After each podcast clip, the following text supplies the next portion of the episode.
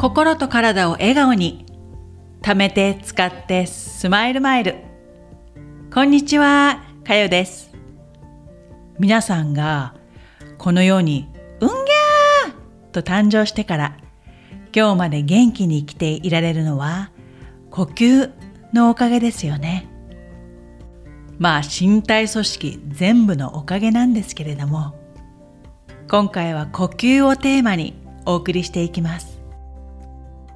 私たちが寝ている間も一切途切れることもなく自分の仕事を淡々とこなし生命を保ってくれている働き者普段は大して意識しなくても自然と息を吸ったり吐いたりしているので特別によし今から息するぞと意気込んで呼吸している人はあまりいないですよね。この無意識に行っている呼吸だと約2から3割の肺しか使っていないってご存知でしたか？現代はスマートフォンやコンピューターで時間を過ごす方が増え頭がうつむくことで首に負担がかかりいわゆるストレートネックですね。こう頭を前に倒してみると首の後ろがまっすぐになってるの分かりますか？胸が丸まってしまうと深い呼吸ができなくなるんです。首の骨頸椎は前に緩やかにカーブしているので頭が首より前に出てしまうと首に大きな負担がかかって自然なカーブが失われていくんです。頭は重たいのでね。体重の約 10%50kg の人は約 5kg 首がこの 5kg のお米を支えているような感じです。重ですよね。ちょっと話がそれてしまいましたが皆さん今度イライラしている時に呼吸にちょっとだけ意識を置いてほしいんですがもうイライラしてる時にそんなんできるか？なんて言わないでくださいね。ストレスを感じている時は無意識に呼吸が浅くなっています。この時に肩や胸だけで呼吸をしている状態になるので肺の一部にしか酸素が届いていないんです。そうなると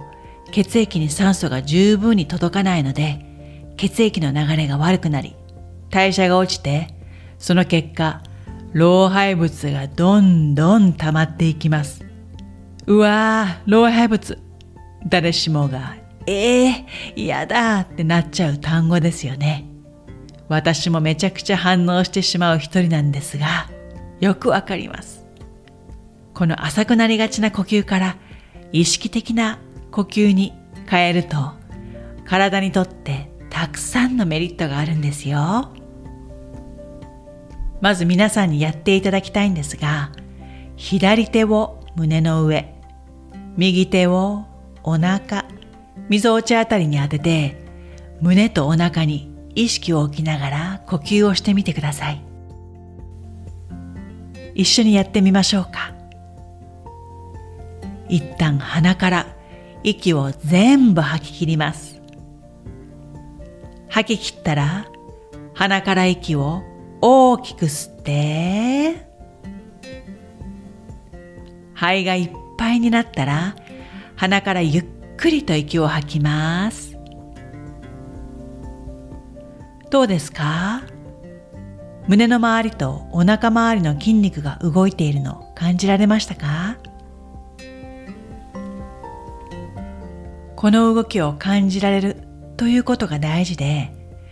肺全体目いっぱい使ってあげてそこにお腹の横隔膜という筋肉を上下させることで呼吸が長くなると血液中の酸素量を増やすことが可能になります。こうやるとお腹の筋肉がよく動くようになるので血液やリンパの流れが良くなり内臓のマッサージにもなるので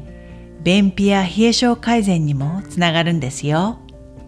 いいことだらけですよね。自律神経が集中している横隔膜を動かし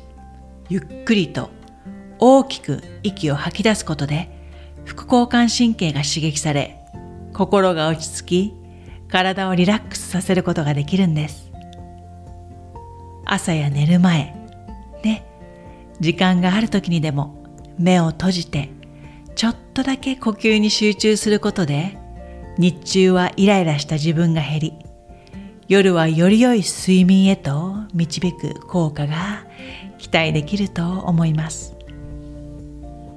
毎日休みなく働いてくれている自分自身をねぎらい内臓さんたちを自分の呼吸でマッサージしてあげましょうそれでは最後まで聞いていただきありがとうございました。よかったらご感想をお聞かせくださいね。ではまた次回に。Chao.